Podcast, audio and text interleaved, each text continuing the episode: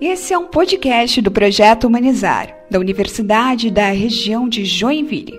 O projeto tem como objetivo pesquisar e reunir ações de ensino, pesquisa e extensão sobre pessoas em situação de rua. O projeto é dividido em seis eixos, um deles, violência e condições de abuso e vulnerabilidade. Eu me chamo Rebeca Matheus Soares Ferreira e sou porta-voz do podcast Projeto Humanizar. Aqui, uma vez por mês, eu e outros participantes do projeto iremos realizar debates sobre temas relacionados a pessoas em situação de rua.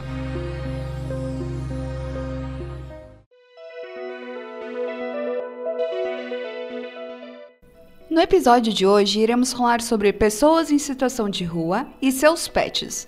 Hoje, presentes nesse episódio, temos Luana Schrenduen Imoff, Fernanda D'Agostin Volkves, Maria Eduarda Ligoc Irigaray, todas acadêmicas do curso de medicina da Univille, e eu, Rebeca Matheus Soares Ferreira, mestranda em design profissional na Univille. Como fontes desse episódio temos ArcDaily, Associação Abrigo Animal, Revista Interinstitucional de Psicologia, CBN Curitiba, Conselho Nacional do Ministério Público, o artigo Convivência com Animais de Estimação, um estudo fenomenológico de Raíssa Duquia, Gilmene, e Marciane Santos, a dissertação de mestrado em psicologia titulada Pessoas em Situação de Ruas e Seus Cães, Fragmento de União e História de Fragmentação, de Juliana Gomes, o Instituto de Desenvolvimento e Direitos Humanos, a Secretaria de Estado do Desenvolvimento Social e Diretoria de Assistência Social de Santa Catarina, o site Observatório do Terceiro Setor Redação Cidade On Campinas, Jornal Zero Hora,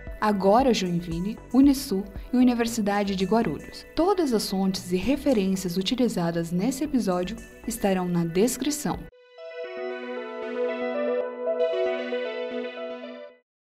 Como humanos, necessitamos de interação com outros indivíduos. A comunicação, o afeto, a socialização são aspectos fundamentais para se viver. Para os moradores de rua, isso não é diferente. Muitas vezes eles têm até mesmo a companhia de seus animais, como cachorros e gatos, que os acompanham em sua jornada diária. Conforme Juliana Gomes da Cunha relata em sua dissertação de mestrado denominada Pessoas em Situação de Rua e Seus Cães, Fragmentos de União e História de Fragmentação, é visto que o morador de rua ele cria laços afetivos com os animais. Por estes pertencerem a uma parcela da sociedade excluída também. Ele busca depositar a sua confiança e afeto a um animal como se fosse um membro da família. Além disso, a Cunha aborda aspectos relacionados à saúde e bem-estar associado entre o homem e o cão em sua dissertação. Traz um recorte sobre o estudo realizado no México, onde foi aplicada uma pesquisa com moradores de rua que consideravam um cão como membro da família, e os moradores que consideravam eles como mascotes. A pesquisa relatou que a saúde mental e o estresse foram menores em pessoas que consideravam os cachorros parte da sua família. Nossa, Rebeca, esses dados que você trouxe são incríveis, né? Eu acho que para a gente começar a abordar um pouquinho desse assunto, a gente precisa falar sobre o projeto Moradores de Rua e Seus Cães, que foi idealizado pelo fotógrafo Eduardo Leporo e através de parcerias foram expostas algumas fotografias de pessoas em situação de rua com seus cachorros, e isso visava buscar doações de alimentos, ração e produtos de higiene. O projeto tenta levar visibilidade para essa população e busca auxiliá-los através dessas doações. Na minha visão, o que torna o projeto ainda mais bonito é o sentimento que cada fotografia transmite. Você sente que ali existe uma amizade e amor envolvido, sabe? Mas para tornar a nossa conversa um pouco mais palpável, precisamos falar de números. Então, eu pesquisei e atualmente no Brasil, segundo o Instituto de Pesquisa Econômica Aplicada, a gente tem cerca de 222 mil pessoas vivendo em situação de rua. E a gente precisa considerar também o impacto que a pandemia trouxe para o aumento desse número no último ano. Nesse mesmo viés, a Organização Mundial da Saúde estima que no Brasil temos 30 milhões de animais em situação de rua sendo sua maioria os cachorros. Os números são definitivamente gritantes. Quando eu vi esses números pela primeira vez, eu fiquei refletindo sobre qual seria então o elo entre eles, se existiria algum elo entre eles.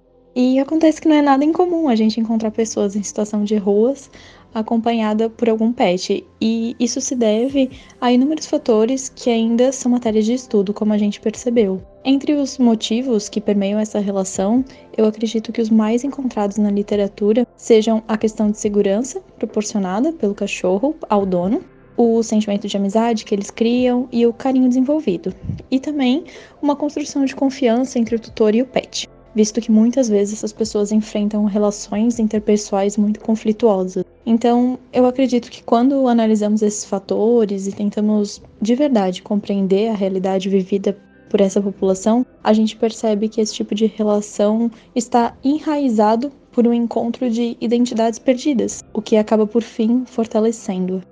Os números são realmente alarmantes, Luana. Eu concordo contigo que essas relações interpessoais, elas são fundamentais, tanto para os animais quanto para essas pessoas que vivenciam tamanho abandono e violência.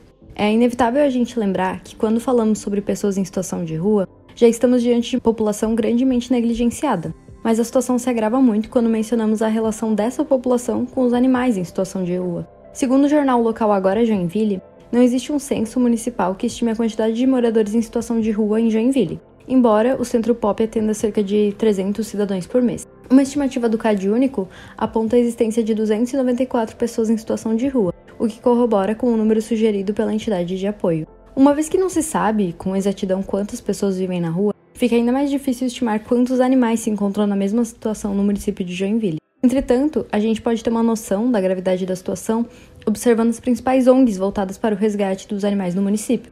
O Abrigo Animal Joinville, que atua na cidade desde 2001, atualmente possui 320 cães e gatos sob sua tutela, atendendo somente casos emergenciais devido à capacidade limitada, segundo seu próprio site. Como a relação entre os animais em situação de rua e os desabrigados é muito próxima, é evidente que os serviços que prestam apoio a essas pessoas em situação de rua devem prezar também pelo acolhimento desses animais que os acompanham, como é o caso do Centro Pop de Joinville, que conta como um canil para acomodação dos animais. A ausência de um banco de dados completo e atualizado sobre essas populações e seus pets aponta um sério problema de saúde pública municipal, uma vez que só é possível prestar assistência de qualidade conhecendo as demandas locais e empregando recursos suficientes e adequados para satisfazê-las. É fundamental que os profissionais que participam da rede de apoio compreendam o papel desempenhado pelos animais na saúde mental e socialização das pessoas em situação de rua. E conhecendo a magnitude da conjuntura, é possível desenvolver estratégias para oferecer condições básicas de vida, para que nenhuma pessoa ou animal precise arcar com a pobreza e abandono extremo. Exatamente, Fernanda. Os abrigos institucionais e as casas de passagem devem conter espaços para acomodação de animais de estimação. O serviço de acolhimento institucional para a população de rua deve ser estruturado de forma a viabilizar a eficiente prestação dos serviços socioassistenciais de abrigo institucional. No entanto, relatos demonstram que a impossibilidade de se manterem com seus cães é vista como limitadora à entrada e permanência em instituições de abrigo ou albergamento. Dessa forma, o simples fato de terem um animal de estimação dificulta o encontro de abrigos que os acolham, contrariando a teoria de que deveriam possuir espaços para acomodação desses animais. Nesse contexto, foi pesquisado a respeito da quantidade de abrigos que acolhem pessoas com pets, mas não foram encontrados tais números devido à dificuldade de se acharem dados a esse respeito. Então, por mais que existam pesquisas e estudos dentro da temática, os números são escassos. Na região de Joinville, atualmente existem três abrigos para pessoas em situação de rua a Casa Vó Joaquina, na cidade de Joinville, a Comunidade Terapêutica Outra Chance e a Associação Essência de Vida, ambas na cidade de Araquari. Porém, não foi encontrado dados referentes se os estabelecimentos acolhem também os animais de estimação que essas pessoas possuem.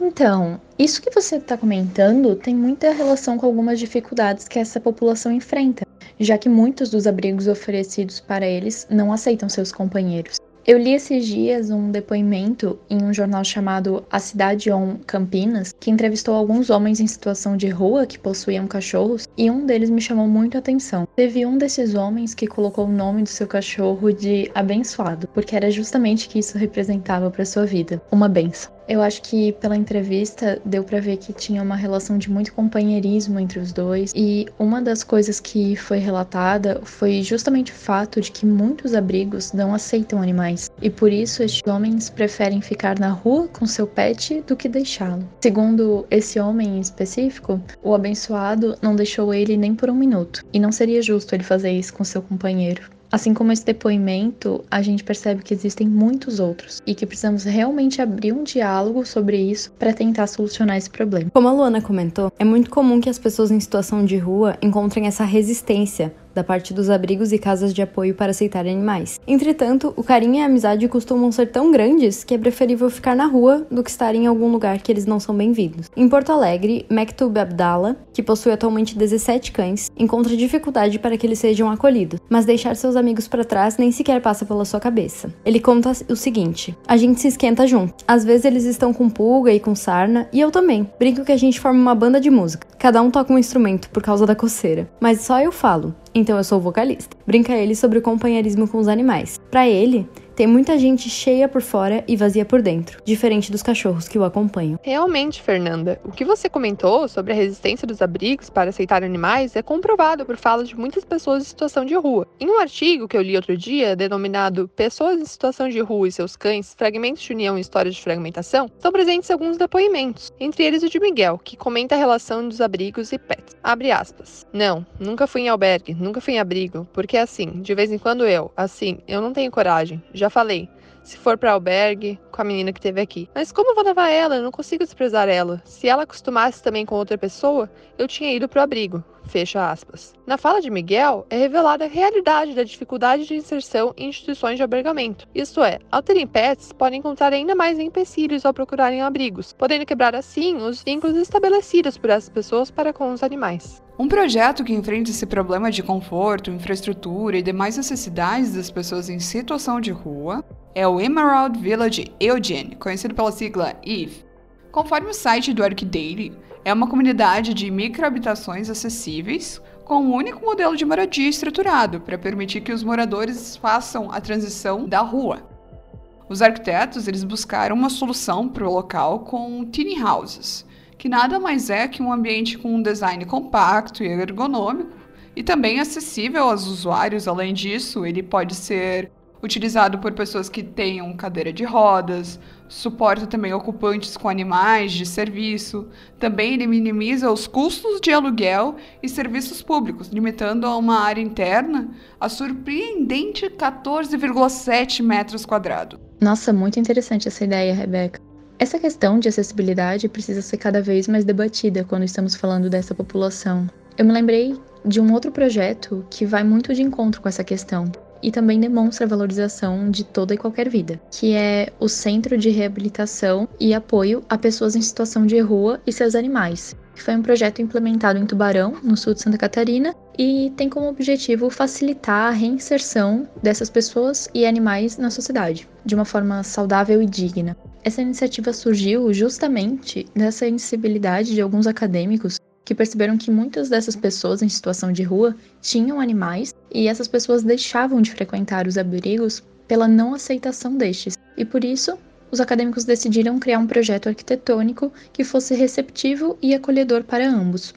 Eu acho que esse tipo de projeto é muito benéfico e deve ser cada vez mais replicado uma vez que está muito claro a relação afetiva criada entre homem e cachorro, já que os animais oferecem para essa população sentimentos, acolhimento e amizades que são diariamente negados pelo resto da população. Por reconhecer isso, projetos como esse, realizado em Tubarão, oferecem reabilitação, oficinas didáticas e acompanhamento profissional, para que, através dessas possibilidades, em parceria com seus amigos caninos, essa população realmente consiga se reinserir na sociedade de forma saudável. Ótimo esse projeto, Luana. Essa ideia ajuda a propagar as repercussões positivas dos pets na vida das pessoas em situação de rua. Nesse sentido, é comum a humanização desses animais perante o contexto de afetividade, visto que esses viram companheiros de rua dessas pessoas. Tal humanização está presente em falas relatadas no artigo que eu já citei, em que tais pessoas utilizam termos de relacionamentos interpessoais ao se referirem aos pets. A exemplo dos cães, ocorre uma referência como membros da família, amigos ou até mesmo como um cão que protege. Dessa forma, esses exemplos de relações que pessoas em situação de rua possuem com seus pets demonstram que tais seres acarretam em repercussões positivas na vida dessas pessoas. Primeiro, existe a assunção de novas responsabilidades, muitas vezes em decorrência da própria relação de dependência dos pets. Também tem a proteção, o papel intermediador e o bem-estar, o qual é consequência do companheirismo e da relação de amizade que se estabelece. De acordo com o mesmo artigo, algumas dessas pessoas relatam ver seus pets como alguém para desabafar, para ter responsabilidade sobre, para dialogar e para ter uma amizade, como já foi dito. Portanto, podemos perceber que os pets trazem conforto e bem-estar. São intermediadores também entre a população em geral e as pessoas em situação de rua. Isso porque eles levam à diminuição da invisibilidade dessas pessoas em decorrência da presença animal. Situação essa tira o papel do vivente nas ruas como coisa, passando a ser um indivíduo dotado de emoções refletir em suas ações para com os animais. Nossa, com certeza isso que você relatou é muito sincero, Duda. Inclusive, em alguns relatos, a gente percebe que essa população passa a se sentir realmente parte de uma família por ter um animal de estimação. E isso vai bastante em encontro com um trabalho publicado pela Universidade Federal do Espírito Santo, onde eles entrevistaram 12 pessoas em situação de rua e ficou bem perceptível esse vínculo extremamente forte entre os animais e essa população. No próprio estudo, inclusive, os autores relataram perceber, ao conversar com essas pessoas, que esse vínculo era tão estreito que muitas vezes eles deixavam de ir para algum abrigo ou até de comer para poder ficar com seus pets ou poder alimentá-los. E eles também perceberam que várias vezes esses homens não usavam transporte público, já que eles não podiam levar o cachorro deles junto. Entretanto, quando eles foram questionados sobre esses fatores, que na visão dos acadêmicos repercutem negativamente na vida desses homens, os mesmos respondiam, por exemplo, mas como eu vou deixá-lo? Ele nunca me deixou. Ou ele precisa de mim e eu preciso dele. Ou ainda, às vezes a gente para para conversar com eles e eles entendem. Eu acho que relatos como esse demonstram que precisamos urgentemente começar a pensar em políticas públicas que englobem essas pessoas como um todo, pensando em todos os fatores que permeiam a vida da população em situação de rua. É visto que a relação afetiva entre os moradores de rua e seus animais é de cumplicidade um com o outro. Como dito anteriormente, muitos consideram os animais membros de sua família, e isso beneficia de certa maneira na sua saúde mental. Outro ponto de vista que eu quero trazer aqui, a partir da minha visão sobre ambos, é que eles residem nas ruas e são, de certo modo, excluídos pela sociedade. Os animais, pelo abandono de seus tutores anteriores, e os moradores de rua por inúmeros motivos, como a dificuldade financeira, problemas com drogas, entre outros, que levaram a viver nessa condição e nessa realidade. Justamente, Rebeca. Como você vê, isso sendo melhorado em maior escala no país, em Joinville, é algo muito positivo, visto que os pets fazem bem a vida das pessoas. Considerando que já estão em uma situação precária, esses animais auxiliam no seu bem-estar e saúde mental. Isso é comprovado por estudos que afirmam que tais animais ajudam no combate à depressão, melhora da autoestima e redução do estresse. Também comprovado, a convivência com os animais auxilia na cura de doenças, traz sentimentos positivos, como de amor e carinho, além de que os pets se tornam uma companhia, tal qual uma amizade, para as pessoas em situação de rua que, por vezes, sentem-se muito sozinhas e abandonadas pela sociedade. Essa amizade entre os animais e as pessoas em situação de rua, conforme a Maria Eduarda comentou, é fundamental para promover a socialização e bem-estar dessas pessoas. Mas também é interessante a gente comentar sobre os motivos que levam a essa proximidade tão grande. Eu acredito que a situação de abandono é uma realidade comum entre essa população e esses animais, pois ambos são vítimas do descaso e da indiferença de quem deveria prezar pela sua segurança e saúde. Portanto, esse companheirismo, ele surge da necessidade de socialização e proximidade com outros seres vivos, compreendam as dores e dificuldades de estar na rua, de ser rejeitado, sentir sentir medo e passar fome. Além disso, estando juntos, eles aumentam a possibilidade de sobrevivência, pois conseguem se proteger e se confortar mutuamente, estabelecendo um vínculo muito importante. Ademais, nós não podemos esquecer do impacto que residir na rua provoca. O trauma da solidão que faz com que o indivíduo não se sinta amado ou querido pela família e comunidade, é permanente e ele deixa marcas muito profundas. Por isso, não é de se admirar que essas pessoas desejam acolher qualquer tipo de vida e não queiram que ninguém mais passe por situações similares. É comum que pessoas que pouco têm ainda dividam suas posses para aliviar a fome, dor e sofrimento de terceiros, dando um belo exemplo de generosidade e amor. É visto que a relação afetiva entre os moradores de rua e seus animais é de cumplicidade um com o outro. Como dito anteriormente, muitos consideram os animais membros de sua família, e isso beneficia de certa maneira na sua saúde mental.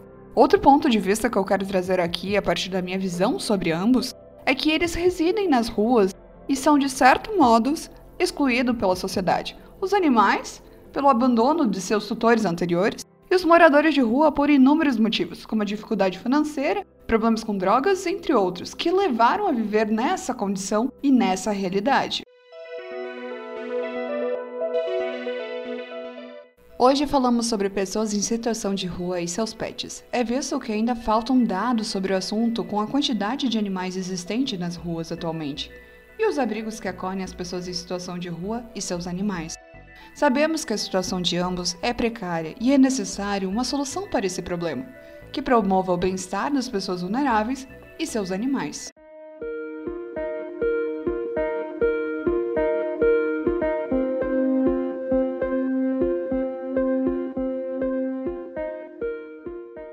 E assim encerramos a pauta de hoje. Agradeço a todos que puderam estar aqui para esse debate. Nosso podcast está disponível em todas as plataformas de distribuição do Anchor. E aproveite e siga-nos no Instagram, Humanizarp, para acompanhar mais de perto o nosso trabalho. E até o próximo episódio.